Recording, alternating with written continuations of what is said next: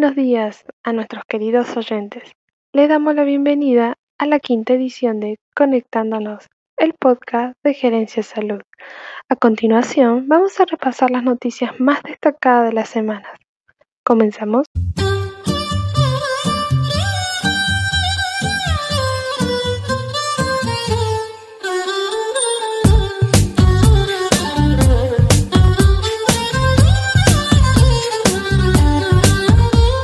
En primer lugar, tenemos a Alberto Fernández, quien ironizó sobre la Sputnik 5. Yo era un envenenador serial y ahora me piden veneno para todos los argentinos. El presidente defendió la gestión del gobierno con la vacuna rusa. Alberto Fernández apeló a la ironía para defender la gestión de gobierno con la vacuna Sputnik 5. Hasta hace 20 días yo era un envenenador serial y ahora me piden por favor que consiga veneno para todos los argentinos. Disparó sin repudios.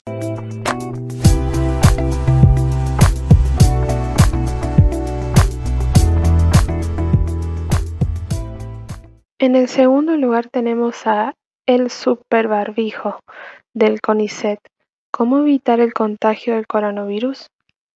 Este barbijo está compuesto por una tela especial que inactiva el virus en menos de 5 minutos y la máscara queda estéril. A la vez, elimina bacterias y hongos. Científicos del CONICET, la UBA y la UNSAM, con el apoyo de una PAIM textil que tiene la licencia exclusiva, desarrollaron telas que inhiben al agente patógeno que causa el coronavirus COVID-19. ¿De qué se trata el Atom Project? Nombre del superbarbijo en cuestión de cómo lograr su efecto y los detalles para poder adquirir el producto que es furor.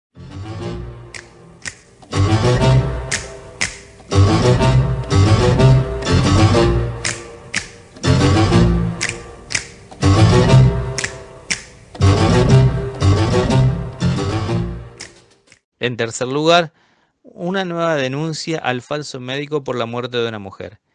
El próximo miércoles, el abogado de una señora de 85 años que falleció en octubre pasado hará la presentación judicial ante los tribunales de la ciudad de Río Cuarto.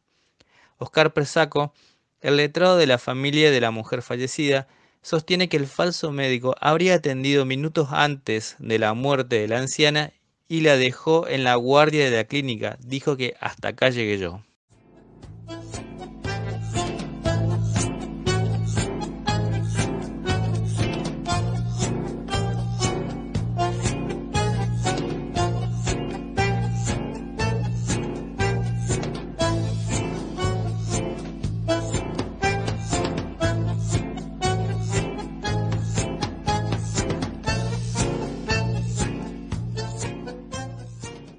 En el cuarto lugar tenemos a ríos desbordados de turistas. Cerraron algunos balnearios de Córdoba.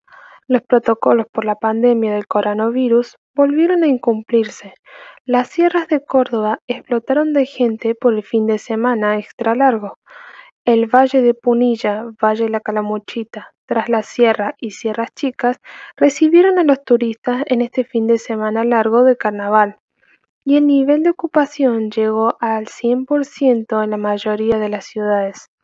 Las altas temperaturas favorecieron a las sierras de Córdoba, sin embargo, otra vez no se cumplieron con los protocolos por la pandemia del coronavirus.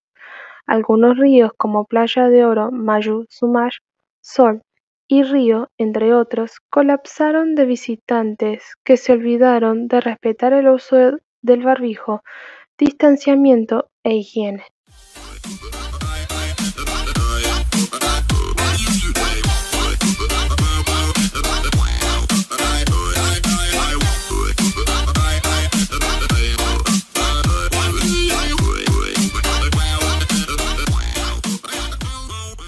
Bueno, hoy vamos a cambiar un poquito el espectro de cómo nosotros vemos las noticias de Córdoba. Córdoba Capital, como el resto del país, está sufriendo una pandemia que nos está azotando tanto a las personas que son vulnerables, que están en, eh, en situación de riesgo o en grupos de riesgo, como se lo denomina ahora, y los adultos mayores, los ancianos, los abuelos, están en ese grupo de riesgo. Vamos un poquito hacia adentro de puertas adentro de un geriátrico. Vamos a charlar con una enfermera profesional que se desempeña en Sierras Chicas y nos va a comentar un poco eh, qué es esto de trabajar dentro de un geriátrico y qué cuidado se lleva adelante. Bueno, sin más preámbulos, le dejamos la palabra a quien sabe del tema y nos va a dar un poquito de información de cómo se trabaja dentro de un geriátrico. Bueno, eh, te escuchamos y presentate, contanos quién sos, cómo arrancaste en esta profesión y cómo se trabaja dentro de un geriátrico. Mi nombre es Romina, soy enfermera profesional, eh, recientemente recibida y hace tres años que trabajo con adultos mayores, ya sea particular o, en geriátricos. Em, lo que me llevó a, mi profesión es, mi mamá, ella me incentivó y ella fue el motivo de, estudiar enfermería.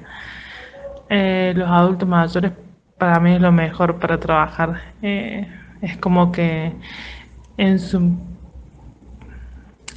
como que ellos son niños y, y tenés, tienen esos momentos por ahí la mayoría que están no están lucios, que con las personas que me gustan trabajar. Eh, para ellos sos un día la hija, otro día sos eh, la vieja, otro día sos eh, la mujer, la hermana, y, ellos te demuestran, por más que te pregunten 200 veces lo mismo, y aunque todo, ninguno de los días te reconozcan como la enfermera, y sean muy poquitos los que te dicen enfermera, te necesito, eh, es lo mejor que hay porque es el mejor premio que te llevas de ellos es cuando te dan un beso, cuando te dicen que te quieren o que te agradecen por cuidarte, por cuidarlos.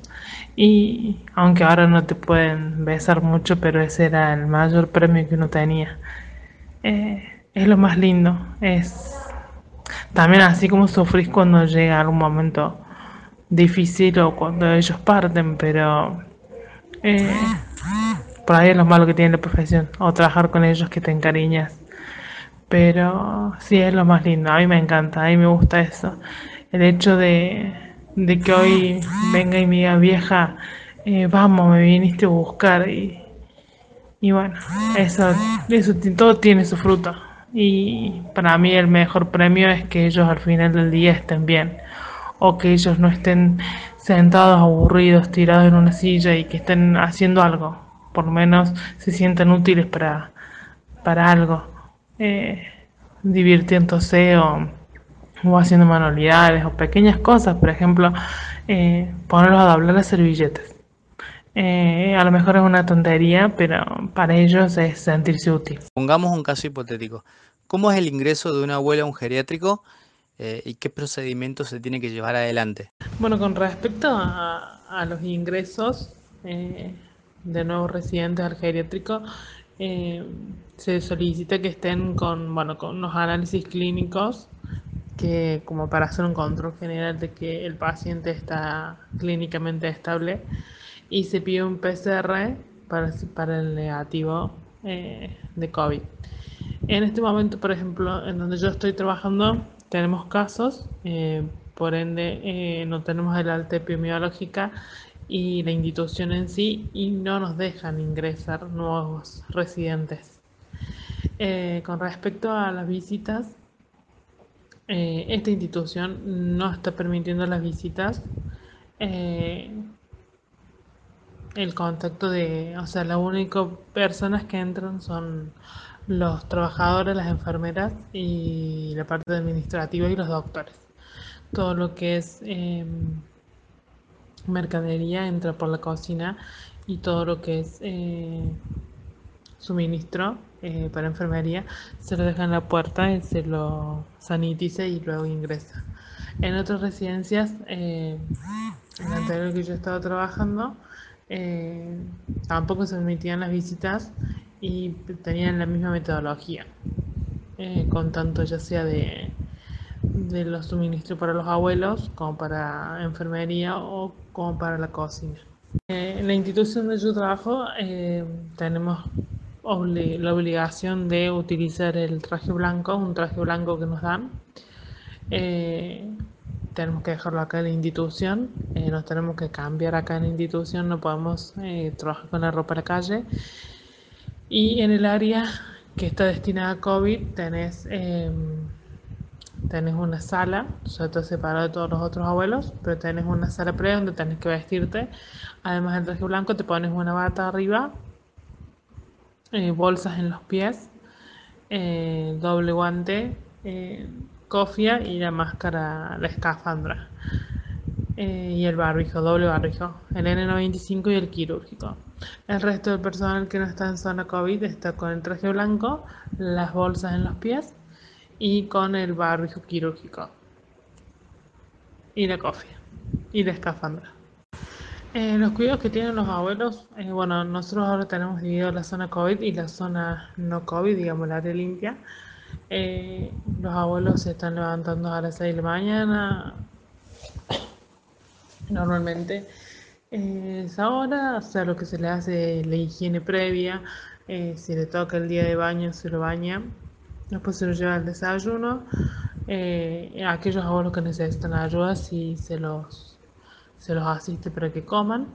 después tienen una colación y el almuerzo entre medio del desayuno y, la y el almuerzo tienen áreas de recreación que es dado por las enfermeras. Para unos pintan, otros eh, hacen rompecabezas, otros ven tele. Eh, salen al parque si se puede, porque tiene un parque grande. Eh, con los abuelos que están postrados se hace una rotación de los abuelos cada dos horas para evitar las escaras eh, se los está se los está lavando con manzanilla para que refresque el área por el calor para evitar las dermatitis de pañal.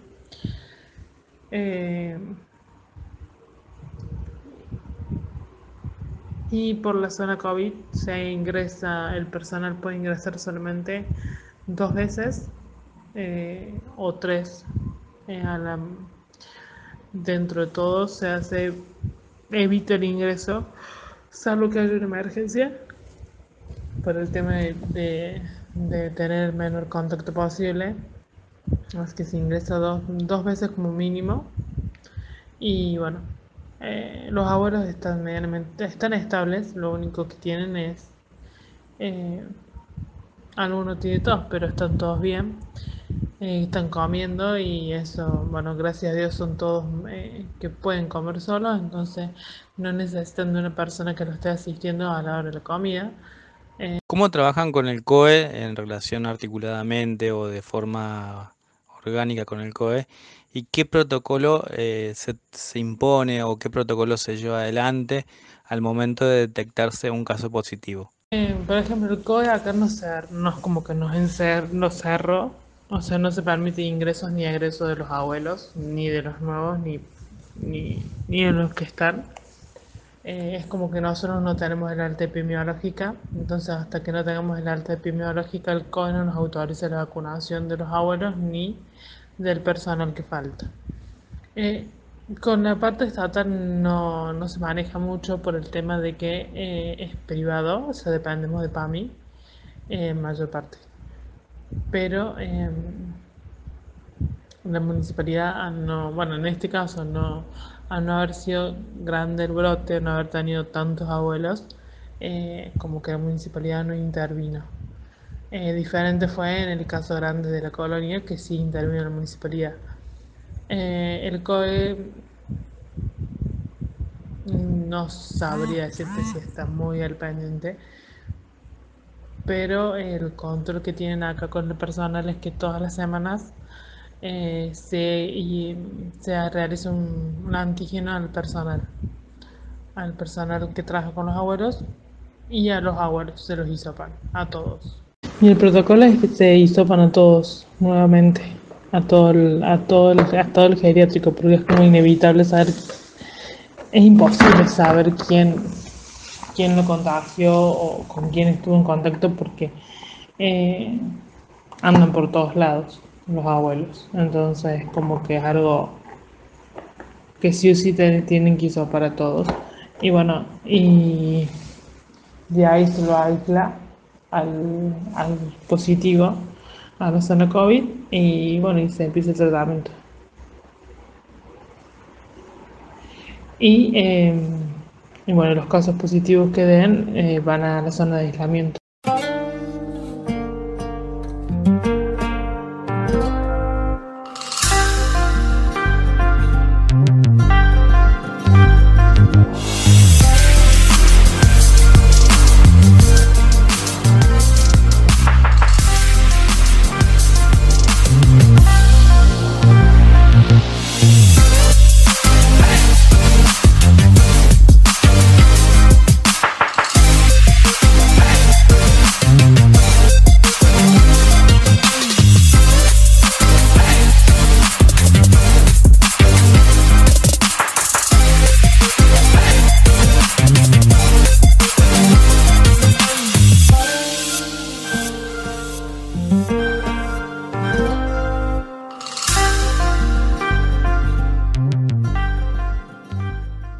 Gerencia Salud les va a hablar sobre un tema que es sensible pero importante a la vez, y es que cada 15 de febrero se conmemora el Día Internacional de la Lucha contra el Cáncer Infantil, fecha que fue establecida en 2001 en Luxemburgo con el objetivo de sensibilizar y concientizar a la comunidad sobre la importancia de esta problemática y de la necesidad de un diagnóstico inmediato y de un tratamiento adecuado.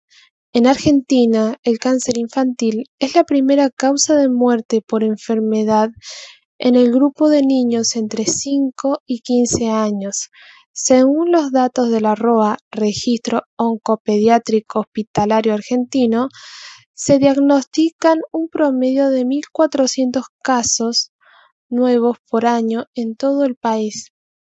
Aproximadamente dos tercios de estos pacientes se atienden en hospitales públicos y un 70% logra curarse.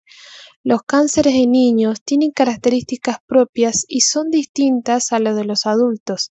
Los más frecuentes son leucemias agudas, linfomas y, y tumores del sistema nervioso central. Una característica del cáncer en los niños es su rápido crecimiento, por lo que el diagnóstico precoz sigue siendo una herramienta imprescindible para la curación.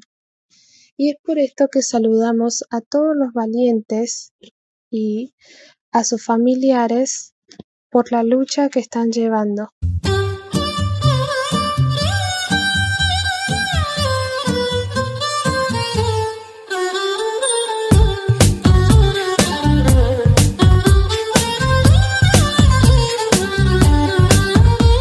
De esta forma nos vamos despidiendo hasta la próxima semana, pero antes queremos pedirte que nos regales un me gusta y si aún no te suscribiste, ¿qué esperas para hacerlo? Recordá activar la campanita, así no te perdés ninguno de nuestros podcasts. Bueno, ahora sí, nos estaremos reencontrando la semana que viene en una nueva edición de Conectándonos, el podcast de Gerencia Salud.